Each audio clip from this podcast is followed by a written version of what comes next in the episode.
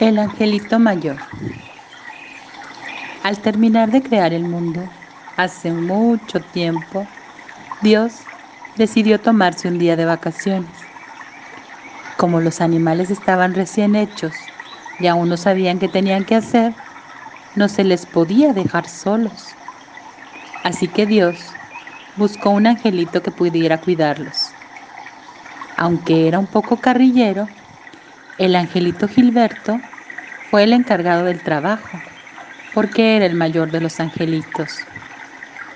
Asegúrate de que coman, se vayan a dormir antes de que anochezca y de que estén despiertos al amanecer. No podemos dejar la tierra vacía. Fue el único consejo. El angelito Gilberto, lleno de alegría, bajó a la tierra y se puso a jugar con los animalitos durante todo el día. Les enseñó a construir cosas, a hacer dibujos, a planear. Tan contenta estaba que ya casi era de noche cuando recordó que tenía que acostar a los animales. Vengan chicos, deprisa, todos a dormir. ¿Y dónde dejamos nuestras piezas? preguntaron. Y es que llevaban tan poquito tiempo con ellas que aún no se habían acostumbrado a dormir con orejas, picos, rabos, garras, hocicos o patas, y se los quitaban para ir a la cama. El angelito les dijo, no sé, bueno, déjenlo todo ahí, junto en un montón. Vengan, deprisa, que se hace de noche. Justo antes de que se apagara el último rayo de sol, todos los animales estaban acostados. Estaba a punto de amanecer cuando se despertaron.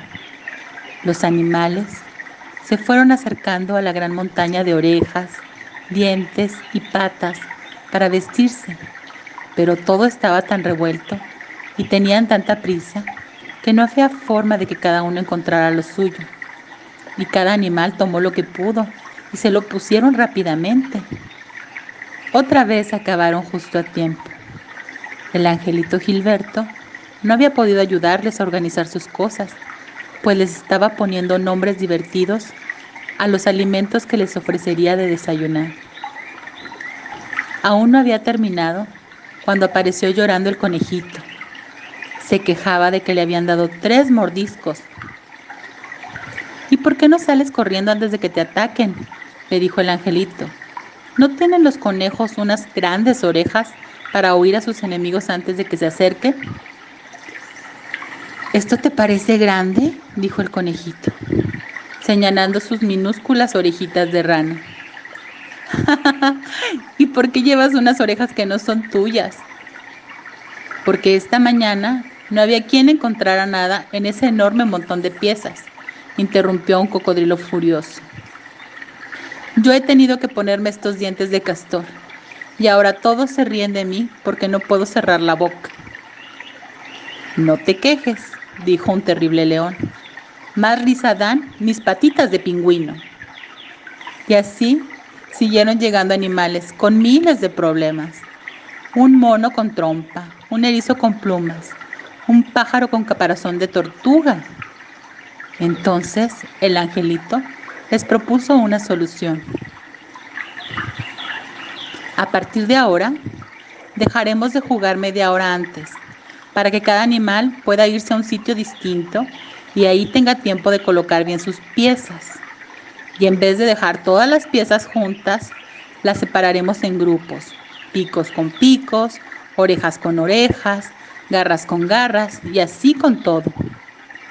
Aquella tarde, media hora antes de anochecer, los animales se separaron y cada uno buscó el sitio que más le gustó. Los peces se fueron al mar, los pájaros a los árboles, los animales salvajes a la selva, los pingüinos al polo, y dejaron sus piezas en montoncitos tan pequeños y ordenados que al día siguiente no tardaron nada en encontrarlas. Cuando al amanecer regresó Dios, todo estaba perfecto. ¿Qué tal te ha ido, Gil? ¿Algún problema? El angelito Gilberto, que como era de carrillero también era muy sincero, juntó todo su valor para contarle a Dios lo que había pasado. Pero resultó que a Dios le encantó la solución de su angelito y que cada animal estuviera en su sitio, algo diferente y especial para cada uno. Tanto le gustó el nuevo orden que tenía todo, que decidió regalar a Gilberto una pieza de su animal favorito. Y así fue como los ángeles obtuvieron sus alas, a selección de Gilberto, para que pudieran volar y ayudar a otros a acomodar sus piezas. Feliz cumpleaños, querido Gil. Gracias por tanto. Abrazos.